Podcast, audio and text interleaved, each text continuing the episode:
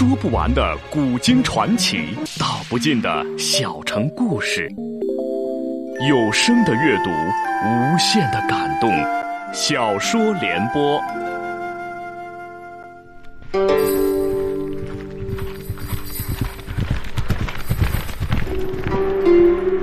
齐桓公用才无度，好酒好猎好女人，但他最爱惜人才。哪怕是曾要自己命的人，在贤相管仲等人的辅佐下，九合诸侯，荣登霸主宝座。请听秦俊的长篇系列历史小说《春秋五霸之齐桓公》，由时代播讲。献公道：“世子出外可乎？”东关武抢先说道：“世子君之二也，屈沃国之二也，非世子谁配居之？”献公道：“屈沃承接民众，居之可以。蒲区乃荒野之地，如何去守？”东关武进道：“不成则为荒野，成之即为都邑。”梁武义道：“若令重耳、以武分居蒲区。”犹如一朝而增二都，内可屏蔽封内，外可开拓疆域，仅自此亦大矣。二人一唱一和，终使献公打消了顾虑，当即传旨三道：由世子申生居曲沃，遗嘱宗义；太傅杜元款从行；使重耳居蒲，夷吾居曲，遗嘱边疆；大夫胡毛从重耳于蒲。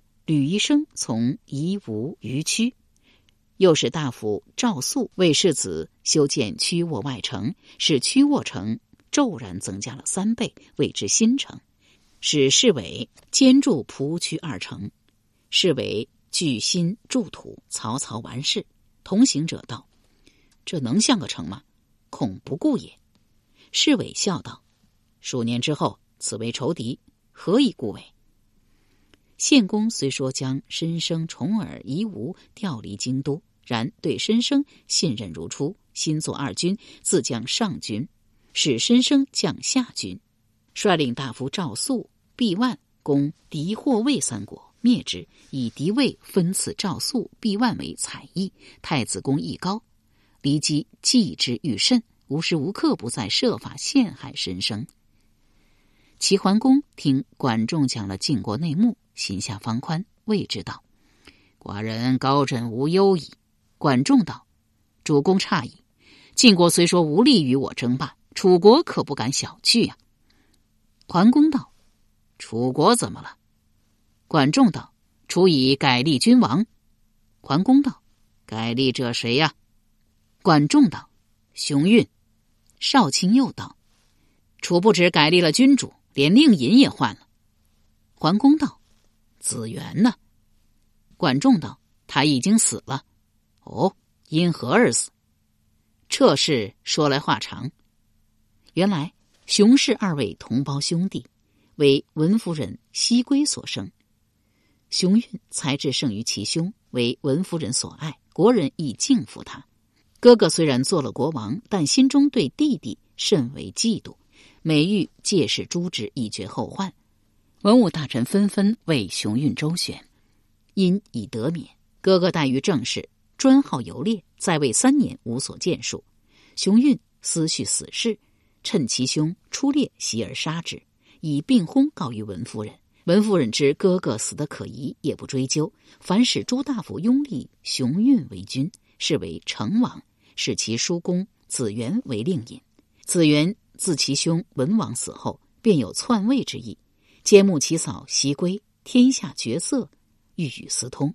加上熊氏二子年齿俱幼，自是长了一辈，全部把他二人放在眼里，只为大夫窦伯比正直无私，且多才智，故此不敢胡来。周惠王十一年，窦伯比病卒，子元仰天大笑道：“天助我也！”遂与王宫之旁大筑馆舍，每日歌舞奏乐，以此来蛊惑文夫人。文夫人闻之，问世人道：“宫中乐舞之声何来呀？”世人道：“来自令尹新馆。文夫人问道：“新馆建在何处啊？”世人回道：“王宫之旁。”文夫人叹道：“先君五月以习武士，以征诸侯，是以诸侯之使相朝于楚者不绝于庭。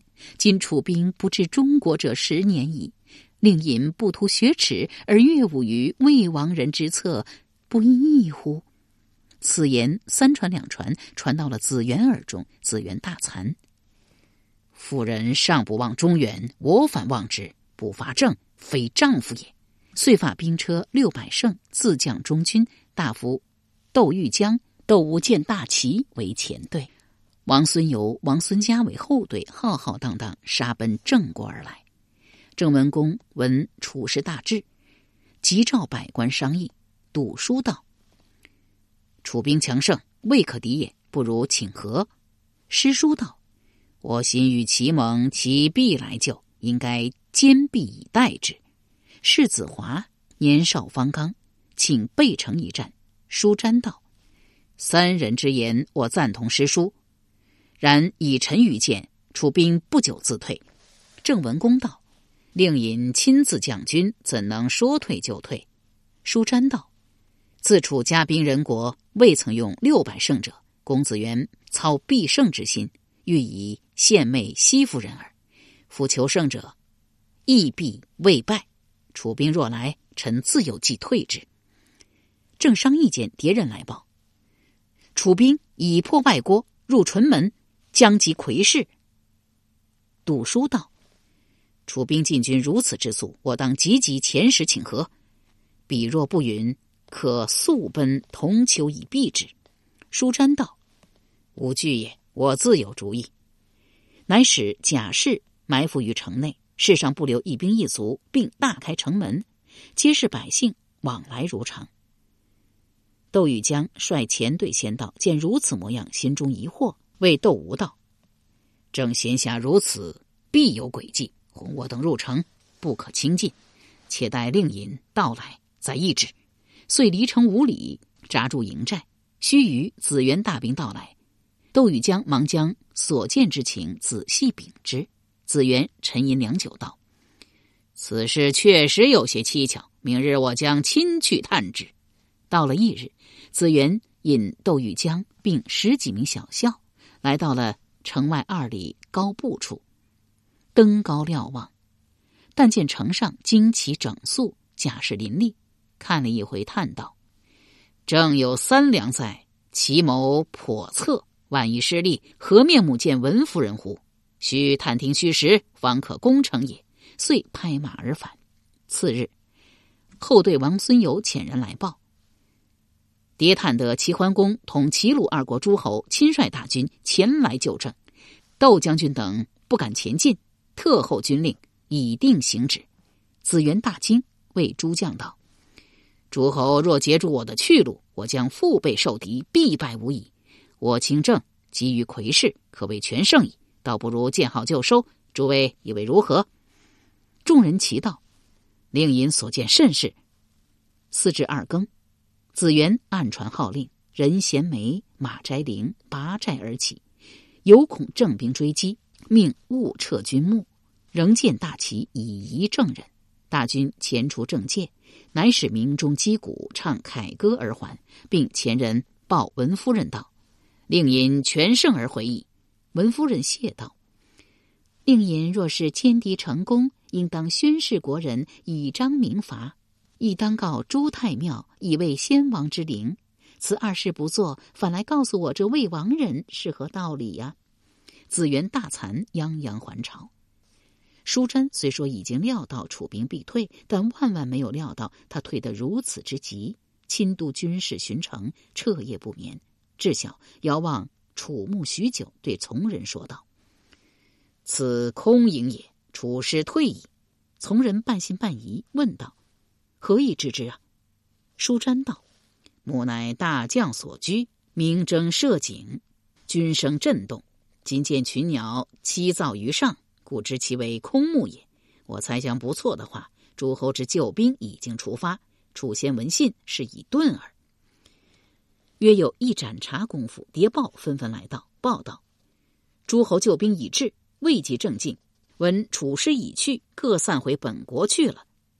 淑琛含笑进宫，面见文公，一面遣使去齐国致谢，一面遣谍去楚国打探消息。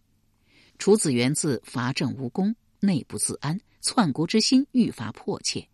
因雄运年少，时之楚政，西归道长时之五六，子元暗存，若得与西归私通，得西归之助，篡位自立，易如反掌耳。刚好有消息自宫内传出，西归身患感冒，子元忙进宫问安，并将卧具移至寝宫，寝食俱在宫中，一连三日不出，家甲数百还列宫外。大夫窦廉闻之，闯入宫门，直至子元卧榻，见子元方对镜整鬓，则知道这里岂是臣子所能沐浴之地？令尹还是快快退出。子元道：“此乃我家公事，与你何干？”窦廉道：“王侯之贵，弟兄不得通属。令尹虽贵为王叔，亦人臣也。人臣过阙则下，过庙则屈，害拓其地。”犹大不敬，况秦楚乎？且文夫人心挂于此，男女别嫌，令尹岂未闻也？子元大怒道：“楚国之政，在我一人掌握，你无需多言。”命左右库窦连之首，居于吴下。西归闻报，忙使人告急于大夫窦谷于兔，请他入宫靖难。窦谷于兔密奏楚成王。约会其子窦班及大夫窦吴、窦玉江，半夜率甲以为王宫。冯子元家甲便看，家甲惊散。子元方拥宫人醉寝，梦中惊起，仗剑而出，恰遇窦班亦仗剑而入。子元喝道：“作乱乃孺子耳！”窦班道：“我非作乱，特来诛乱者耳。”话不投机，二人大战起来。四五回合，窦宇将窦武赶到，三人合战子元。子元虽勇，以一抵三，剑落下风，夺门欲走，被窦班一剑砍下头来。窦谷于兔将窦连开库放出，一起至西归的寝室之外，稽首问安而退。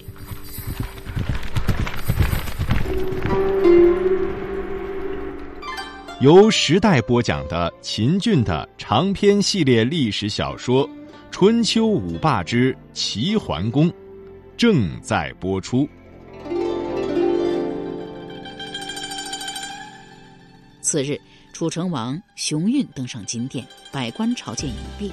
楚王命灭子元之家，拜窦连为令尹。窦连辞道：“方今与楚为敌者，齐也。其用管仲、宁弃。”国富兵强，臣才非管宁之流民矣。王欲改计楚政，与中原抗衡，非斗骨鱼兔不可。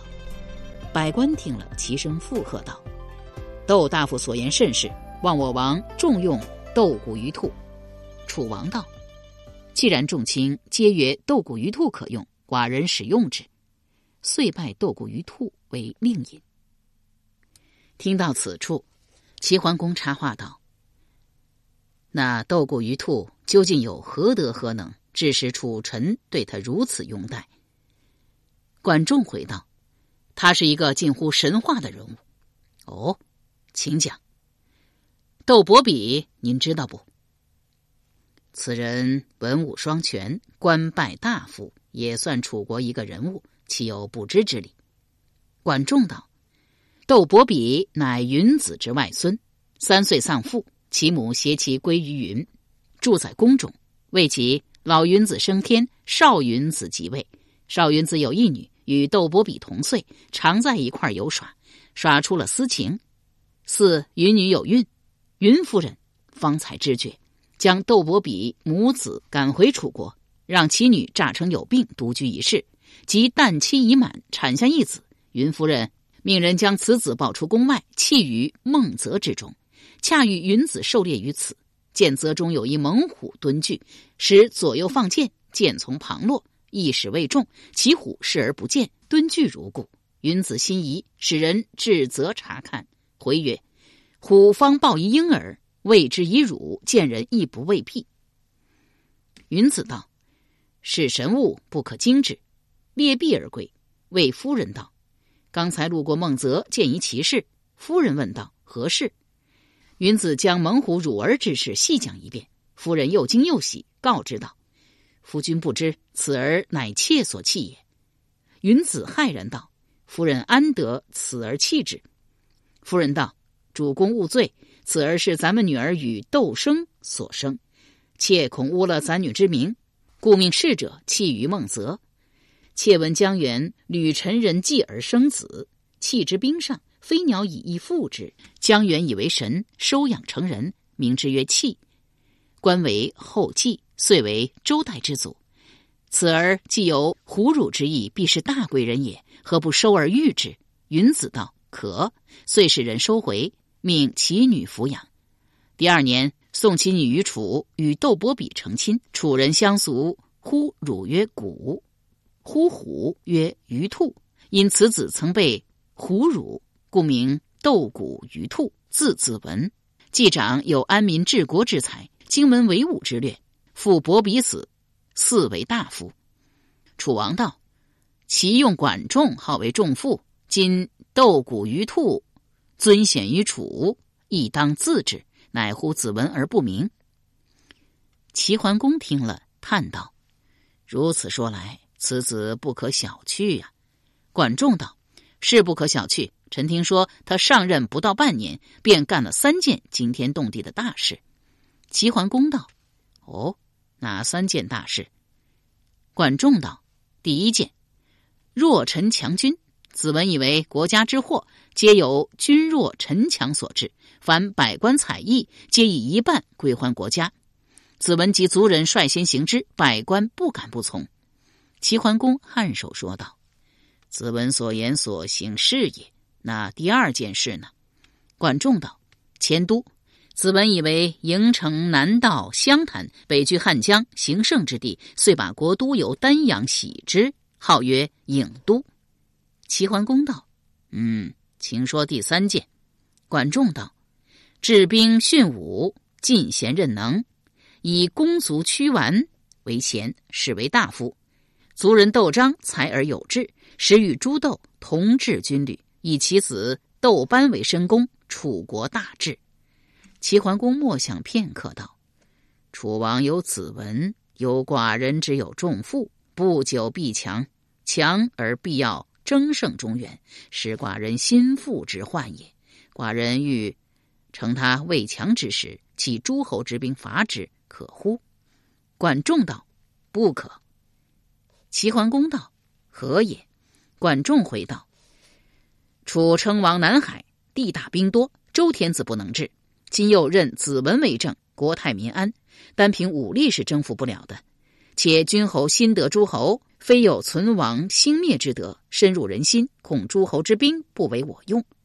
今当多做有德之事，待时而动，方保万全呐。齐桓公深思有清，说道：“自我先君报九世之仇，歼灭晋国。”安有其地？张为季附庸，至今未服。寡人欲并灭之，可行乎？管仲又道：“不可。”齐桓公道：“又何也？”管仲道：“张虽小国，其先祖乃太公之子孙，为齐国姓。灭国姓非易也。君侯可命王子成父，率大军巡视继承，是以欲伐之状。”张必位而来降，是无灭亲之名，而得有地之实矣。齐桓公连道：“好计，好计呀！”遂依计而行。张军果然畏惧求降，桓公大摆宴席庆贺得章，亲自斟酒三公赐给管仲，管仲一一饮之。君臣正开怀痛饮，树雕来报：燕国被山戎用兵侵伐，特遣人求救。齐桓公问之于管仲：“焉可救乎？”管仲道：“君侯既为霸主，子颓作乱，天子蒙尘，君侯却将倡议秦王之事让与郑国二国，诸侯颇有微词。今燕有难，若再不救，霸业难保矣。”稍顿，管仲又道：“其实山戎亲燕，乃是冲着我齐国而来。”齐桓公道：“山戎明明是在亲燕，燕又未曾加盟，因何是冲着我国而来呢？”管仲道：“山戎乃北戎之一种，立国令之，故称离之。其西为燕，其东南为齐为鲁。令之界于三国之间，是其地险兵强，不臣不共，屡犯中原。周桓王十年，北戎主遣元帅大梁、小梁统兵一万来犯齐界，攻破祝阿，直逼历下。先君求助于郑，郑遣世子呼。”率兵救齐，大败戎师。自此，齐与戎结下了冤仇。前夕，山戎闻君二合诸侯焉有求盟之意，国君密卢勃然大怒，提兵一万前去攻燕。齐桓公恍有所悟，道：“既然这样，即使燕不求我，我也要去救。”遂搜车五百乘，出兵救燕。失过吉水，鲁庄公迎于鲁境吉水之旁。桓公告以伐戎之事，鲁庄公道：“君见豺狼以进北方，必亦君受其赐，岂为燕人？寡人愿出必父之半相从。”齐桓公道：“北方险远之地，寡人不敢劳君御旨。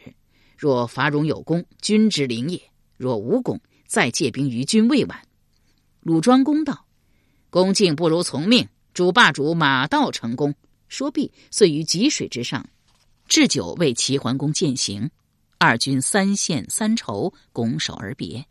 齐军过了吉水，齐桓公即令兵虚无公子开方为左右军，各率兵车一百五十乘往燕都进发。命王子成父统帅中军，齐桓公与管仲随中军进发。齐桓公严禁扰民，其师所至之处，秋毫无犯，沿途百姓。丹泗湖江，盛赞其君为天下仁义之士。山戎困燕都两月余，周杂村庄劫掠一空，杀戮奸淫子女无数。闻齐桓公亲自率师救燕，拥有兵车五百乘，密卢心中发怵，解围而去。燕庄公见山戎已退，率众臣亲至蓟门关迎接齐桓公，犒劳其师。齐桓公问管仲道。戎兵已退，燕危已解，寡人可否回师？管仲道：“山戎得志而去，未经挫折，我兵若退，戎兵必然又来，不如趁此伐之，以除一方之患。”齐桓公点头称善。燕庄公闻听齐要伐戎，面见桓公，请缨道：“寡人不才，愿率本国之兵为前队。”齐桓公连连摇手道：“不可，不可也。”燕庄公满面困惑道：“为甚呢？”齐桓公回道：“燕国刚刚遭受山戎之困，孤怎会忍心让贵国之兵冲锋陷阵？这样吧，你可率领燕军做寡人后军，为寡人壮声势。”燕庄公十分感激，便命燕军做齐军后队，自乘兵车来到齐营，与齐桓公同行。走着走着，他突然想起一件事情，对齐桓公说道。此去东八十里，国民无终。虽为戎种，但从不依附密卢。盟主何不遣人召之，使之为大军向导？齐桓公到了声可字，当即命公孙袭鹏携上黄金美玉去拜访吴中国君。吴中国君见了黄金美玉，眉开眼笑，遣大将胡尔班率骑兵两千前来助战。齐桓公候上了胡尔班，命他在前面开道。大军前行二百余里，山道变得崎岖难行。问之于燕庄公，道：“此地何名啊？”燕庄公道：“此地名叫葵兹，山峦重叠，道路险阻，乃北戎出入之要路也。”齐桓公一目管仲，管仲会意，喝令停车。君臣下得车来，登高远眺。桓公问管仲道：“仲父常言，为将者当按地形。”此路如此险峻，可否利用？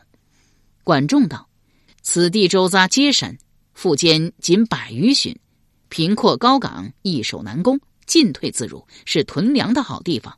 主公可与山冈平阔处筑城，将随军辎重资粮分其半数屯于城内，留鲍叔牙把守，为以转运之事。”齐桓公道：“善。”遂命大军安营扎寨，掘土筑城。兵士就近伐木，脚下取土，不到两日，便筑起一小城一座。齐桓公怕兵士皮带，命休兵三日。三日后，留下老弱病残者于葵祠养息。大军拔寨启程，向令枝兼城而进。密卢闻前兵来伐，忙召其将速买计议。一脸愁容的说道：“我令之之所以敢与中国抗衡，赖以地利。